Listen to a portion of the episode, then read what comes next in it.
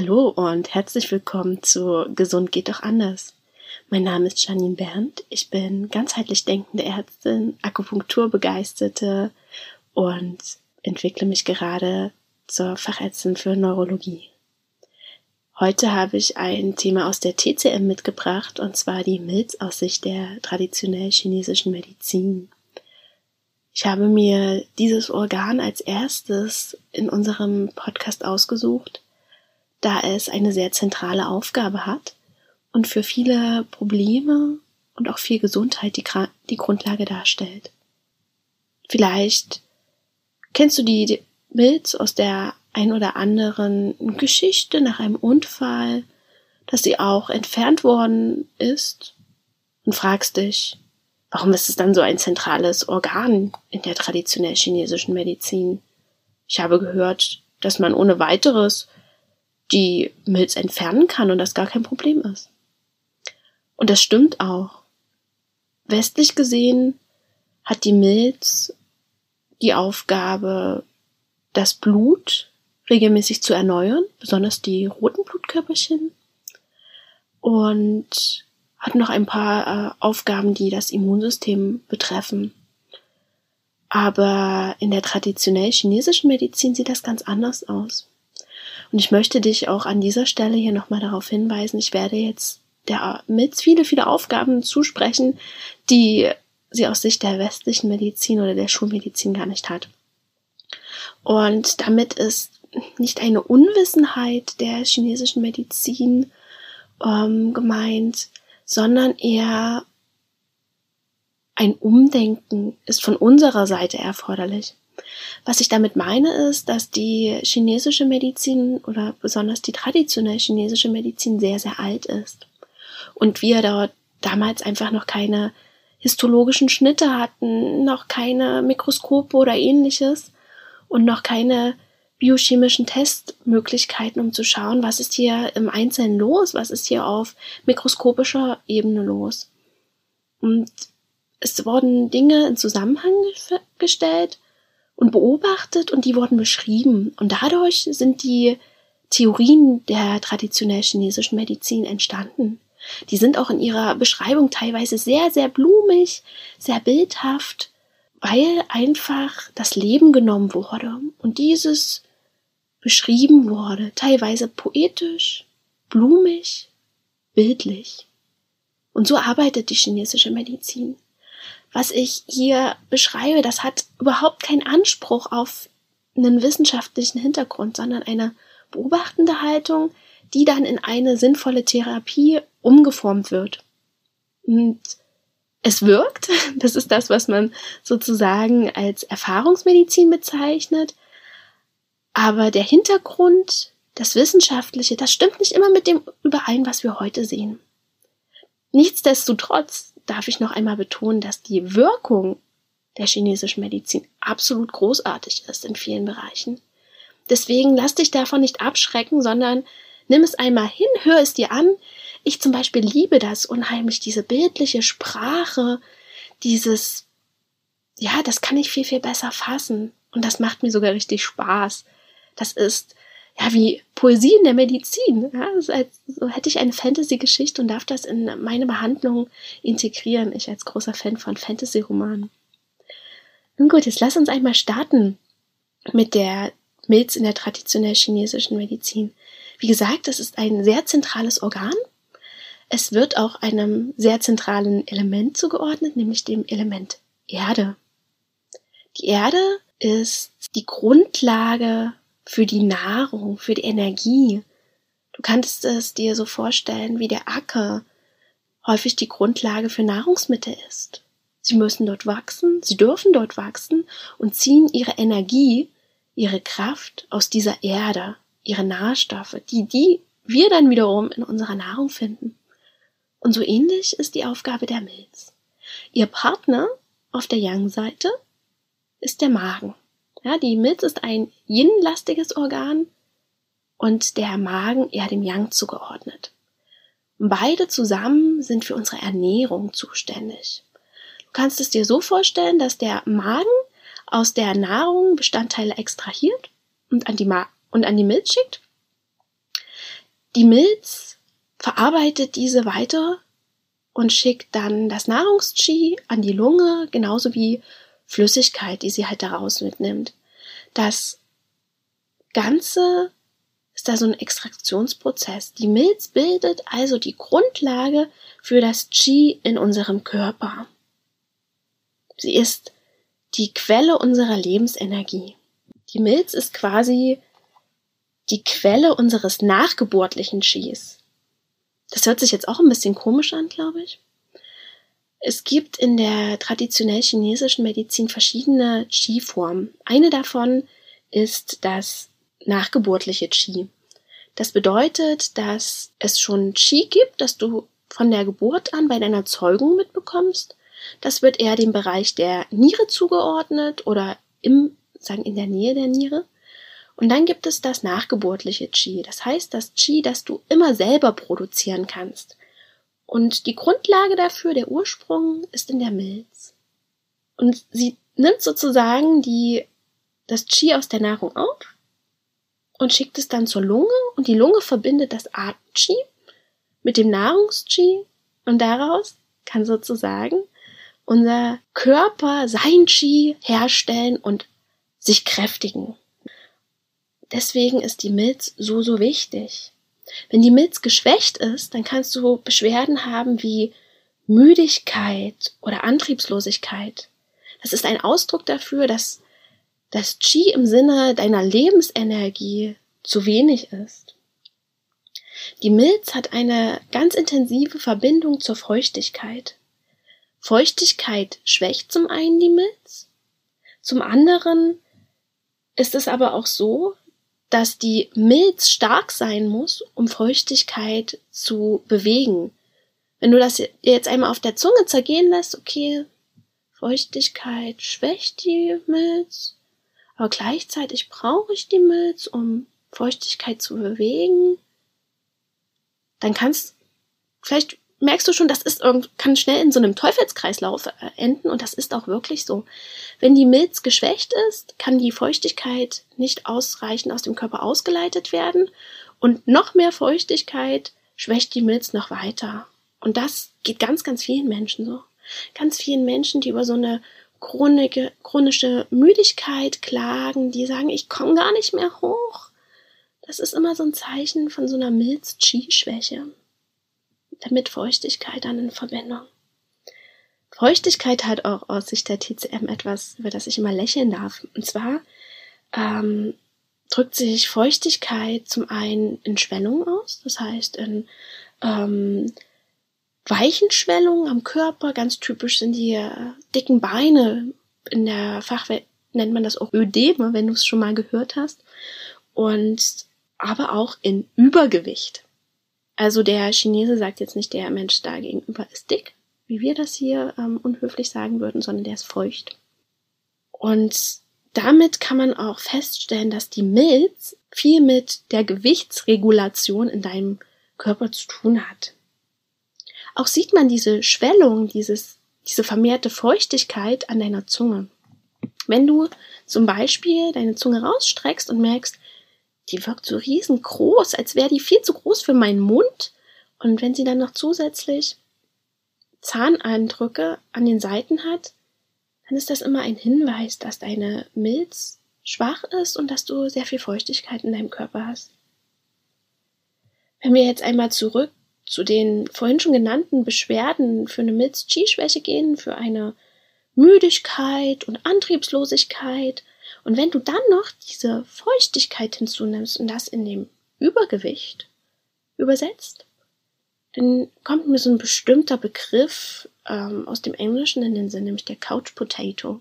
Also jemand, der nicht hoch von der Couch kommt, vielleicht auch gar keinen Antrieb hat und sehr, sehr dick ist. Und das ist so ein Hinweis aus der chinesischen Medizin, dass die Milz da doch ein arges Problem hat. Eine weitere Aufgabe der Milz ist es, Dinge an ihrem Platz zu halten. Das sind verschiedene Dinge, da geht es um Organe, um Flüssigkeiten und anderes.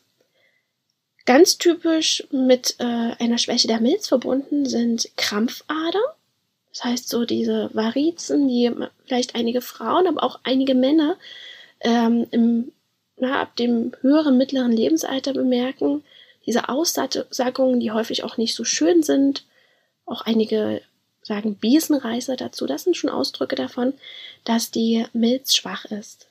Aber auch, was viele Frauen bemerken, die ähm, Kinder bekommen haben und vielleicht auch nicht den Beckenboden so intensiv trainiert haben nach der Geburt, sind sogenannte oder ist ein sogenannter Organprolaps. Das sind häufig Organe, die weiter unten im Beckenbereich eingelagert sind, dass die dann ungewollt nach unten sacken. Das ist aus chinesischer Medizin Sicht ein Hinweis dafür, dass die Milz schwach ist. Auch sind weiche Stühle ein Hinweis dafür, dass die Milz schwach ist. Eine Sache, mit der du die Milz schwächen kannst, das ist das Grübeln. Viele Menschen neigen dazu, besonders in den Nachtstunden zu grübeln. Und die Milz ist dem Intellekt zugeordnet und der arbeitet die ganze Zeit. Das heißt aber auch, dass die Milz die ganze Zeit arbeitet. Sie muss verdauen, sie muss diese Informationen, die sie bekommt, verdauen. Und wenn du da immer grübelst und grübelst und grübelst, hat die Milz keine Pause und kann sich nicht auf andere Aufgaben konzentrieren, wie zum Beispiel dein Qi, dein, die Grundlage für dein Ursprungs-Qi zu bilden. Und das darfst du dir auch einmal nochmal in den Hinterkopf lassen. Auch die Milz braucht eine Pause. Auch dein Intellekt braucht eine Pause, um stark zu sein, um Energie zu haben, um Antrieb zu haben. Ja, das gehört, es passt alles zusammen, das gehört alles zusammen, steht alles in Verbindung. Jetzt habe ich einiges erzählt, wie die Milz geschwächt sein kann. Zeichen für die Schwäche der Milz? Jetzt möchtest du vielleicht wissen, Janine, wie kann ich denn das jetzt alles machen? Wie kann ich es machen, dass meine Milz möglichst stark ist? Natürlich kannst du dir einen chinesischen Arzt suchen und zur Akupunktur gehen, da auch Kräuter bekommen. Ich möchte dir aber heute einige Tipps an die Hand geben, was du selber machen kannst, was du selber in die Hand nehmen kannst. Und das ist zum einen die Nahrung, mit der du viel, viel arbeiten kannst. Stell dir vor, ich bin jetzt so in einem Arbeitsalltag angekommen, gedanklich. Es ist stressig. Du hast eigentlich gar nicht richtig Zeit zu essen. Du, arbeit, du isst während der Arbeit nebenbei und ja, Zeit zum Kochen, ja, da braucht man gar nicht drüber reden. Ja, das ist häufig äh, vorgefertigtes, ähm, verarbeitetes Essen. Vielleicht auch, wenn du gar keine Zeit hast, nicht was warm zu machen oder in eine Kantine zu gehen, schnell Süßigkeiten, irgendwas, was dir schnell Energie bringt. Und das schwächt deine Milz extrem. Und was du machen kannst, ist zum einen erstmal Zeit für dein Essen zu nehmen. Selbst der stressigste Arbeitsalltag kann auch mal 30 Minuten Pause gebrauchen. Und da geht es nicht darum, dass du in dem Moment faul in der Ecke sitzt, sondern dass du die Energie wieder schaffst, um den weiteren Arbeitsalltag zu schaffen. Und nach einer Pause kannst du umso besser arbeiten. Dann ist deine Milz erholt, dann kann sie in Ruhe die Nahrung verdauen und muss nicht intellektuell arbeiten und dann gleichzeitig auch noch verdauen. Außerdem ist warmes Essen gut. Das habe ich ja schon mal in einer vorherigen Podcast-Folge gesagt. Die Milz möchte warmes Essen haben. Sie möchte gewärmt werden, um Feuchtigkeit auch loswerden zu können. Sie ist genau in der Mitte des Körpers. Sie braucht diese warme Stabilität, um auch diese Mitte warm zu halten. Das wirst du auch immer wieder mal, wenn du dich mit chinesischer Medizin beschäftigst, hören. Die Mitte muss gewärmt werden, damit der Körper seinen Qi gut generieren kann. Da hat die Milz ganz, ganz viel zu tun damit auch dieses kalte Essen, was wir häufig zu uns nehmen, dieses hochverarbeitete Essen, das schädigt gerne die Milz. Was du machen kannst, ist ein Essen zu Hause kochen, mitnehmen, die erwärmen auf Arbeit. Das ist ja an vielen Arbeitsstellen jetzt Gott sei Dank möglich. Oder schauen, ob es bei dir in der Gegend in der Nähe Essensanbieter gibt, die ein gesundes, warmes Essen dir anbieten. Ja, da gibt es Gott sei Dank immer mehr Angebote, die du auch gerne wahrnehmen kannst, wo du auch mal aktiv nachfragen kannst. Also es muss jetzt nicht immer die Currywurst von der ne, äh, Bude nebenan sein oder ja, mir fallen jetzt gerade oder die Chips oder ähnliche Sachen. Der Geschmack der Milz ist die, die Süße. Da geht es gar nicht darum, um Schokolade oder Dinge, die wir jetzt gerade in der Vorweihnachtszeit zu uns genommen haben oder in der Weihnachtszeit, sondern um Nahrungsmittel, die eine eigene Süße mit sich bringen. Da fallen mir gerade die Wurzelgemüse ein, das heißt Kürbis, Pastinake, Süßkartoffel. Ja, das sind Nahrungsmittel, die sind von Haus aus süß. Da brauchst du gar keinen Zucker dran machen. Genau diese Nahrungsmittel, die mag die Milz extrem. Ja, die können die Milz sehr, sehr gut stärken. Nimm die zu dir, um deine Milz zu stärken. Bau sie ein. Gerade jetzt in der kalten Jahreszeit ist das echt ein super, super guter Mix für deinen Milz. Die wird sich echt freuen für dich. Aber nicht nur warme Lebensmittel sind gut für die Milz, sondern auch warme Getränke. Es kann Tee sein. Es kann aber auch einfach warmes Wasser sein. Das habe ich irgendwann mal aus dem Ayurveda übernommen. Ich mag selber warmes Wasser sehr gern. Das trinke ich den ganzen Tag über. Kaltes Wasser gibt es bei mir ganz, ganz selten. Und das tut mir extrem gut. Es hat selber so meistens so einen leicht süßlichen Geschmack. Viele werden jetzt die Zähne holen. Na klar. Ich mag eh schon kein Wasser und dann noch warmes Wasser. Ah. Also ich bin da schon auf ganz viel Ablehnung gestoßen, als ich davon erzählt habe. Mein Tipp ist, oder mein Vorschlag, probier es einfach aus. Und dann kannst du immer noch sagen, dass das Blödsinn ist, was ich da erzählt habe. Ja? Ich möchte gerne mal Feedback haben, was ihr davon haltet, was ich euch hier erzählt habe. Was du auch noch für dich tun kannst, ist ausruhen ja, jetzt sollst du erstmal in Ruhe kochen, sollst dir Zeit während der Arbeit nehmen und dann darfst du dich auch noch ausruhen. Jetzt wirst du einmal tief Luft holen und sagen, Janine, ich habe einen stressigen Arbeitsalltag, ich weiß gar nicht überhaupt, wann ich schlafen soll und jetzt soll ich mich auch noch zwischendurch ausruhen und am besten noch Zeit für mich nehmen. Ja, genau so sieht's aus. Weil ein ausgeruhter Körper kann in der gleichen Zeit viel, viel mehr Leistung bringen, als so ein Körper, der einfach fix und fertig ist. Ja, der einfach nur Power den ganzen Tag. Irgendwann ist der ausgebrannt. Und deswegen darfst du dir Zeit für dich nehmen, für Tätigkeiten, die dir gut tun, für deine innere Wärme. Ja? Und in der westlichen Medizin würde man da sagen, okay, du darfst auch mal deinen Parasympathikus ansprechen. Na, dass der mal aktiviert wird, dass der sich mal ausruhen kann, dass der zur Ruhe kommt, um deinen Körper erholen zu lassen. In der TCM würde man sagen, gib doch ein bisschen dem Yin eine Chance. Wir brauchen das Yin, die weibliche Energie, die Ruhe, um dann wieder voll im Yang in der Energie losstarten zu können. Es ist, geht um das Gleichgewicht zwischen Yin und Yang. Und das ist extrem wichtig für die Milz. Sie braucht das Yin, um zur Ruhe zu kommen, um sich zu erholen, um Kraft zu tanken und dann auch Feuchtigkeit loswerden zu können. Ich denke gerade, da ich selber auch in einer ähnlichen Rolle bin, an die vielen Mamas, die immer schaffen und werkeln für ihre Kinder und ohne Pause ihre Milz schwächen.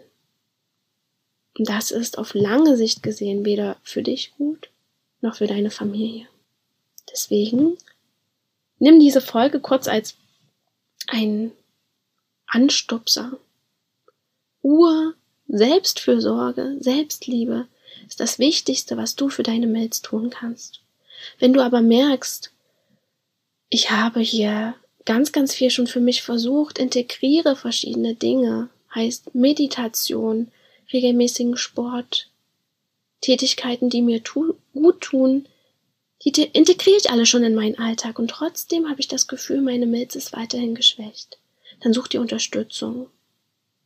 Mir fallen zum Beispiel ganz viele Frauen ein, die nach der Geburt das Problem haben, Gewicht zu verlieren. Es ist, ich muss kurz ausholen, die Milz ist in der Schwangerschaft ganz, ganz doll gefordert. Sie muss die Frau nähern, sie muss aber auch das werdende Kind nähern. Das ist ihre Aufgabe. Und wenn du nach der Geburt nicht genug Zeit findest, was natürlich ehrlich gesagt schwer ist, ja, mit so einem kleinen Wesen, das ständig deine Aufmerksamkeit braucht, dann ist es schwer, Zeit für dich zu finden, Selbstfürsorge, dich wieder zu stärken. Und wenn das nicht ausreichend funktioniert und die Milz nicht wieder erholt aus der ganzen Nummer rauskommt, dann kann es auch sein, dass du Probleme hast, nach der Geburt abzunehmen. Ja, das sind ja also ganz typische Dinge, die Frauen nach der Geburt berichten. Ja, bis zum meiner Schwangerschaft hatte ich eine Topfigur und danach war alles aus, das böse Kind ist schuld. Ja, jetzt mal übertrieben gesagt. Und da darfst du dir dann auch mal auf längere Sicht Hilfe holen durch Kollegen, durch Akupunktur, durch TCM, natürlich auch durch andere ganzheitliche Verfahren. Ich spreche jetzt über das, was ich sozusagen selber praktiziere, von dem ich selber viel Erfahrung habe. Ich habe eigentlich gerade Lust, muss ich ehrlich gestehen, meine Folge speziell für die Schwangerschaft und die Zeit nach der Geburt aufzunehmen für dich und dir auch Tipps zu geben, was wir da machen können. Wenn du Lust darauf hast, kannst du mir gerne schreiben. Vielleicht hast du auch schon eigene Gedanken, eigene Erfahrungen. Und ich würde mich wie immer freuen auf Feedback, auf Gedanken, auf einen regen Austausch. Und wenn dir diese Folge gefallen hat und vielleicht auch andere Folgen gefallen haben, dann hinterlass bitte eine Bewertung bei äh, iTunes, bei Apple Podcasts, damit dieser Podcast noch von anderen Leuten gefunden werden kann. Das wäre für mich so, so toll, weil ich ganz, ganz viel Wissen an euch weitergeben möchte. Mein Wunsch ist es einfach, die ganzheitliche Medizin verständlich zu machen, vor allen Dingen die traditionell chinesische Medizin in die Mitte der Gesellschaft zu holen und zu zeigen, es gibt so viel mehr, was du machen kannst und wie du dich gesund halten kannst. Ich freue mich auf die nächste Episode und hoffe, dass du viel Spaß bei dieser Episode hattest. Bis zum nächsten Mal. Deine Janine.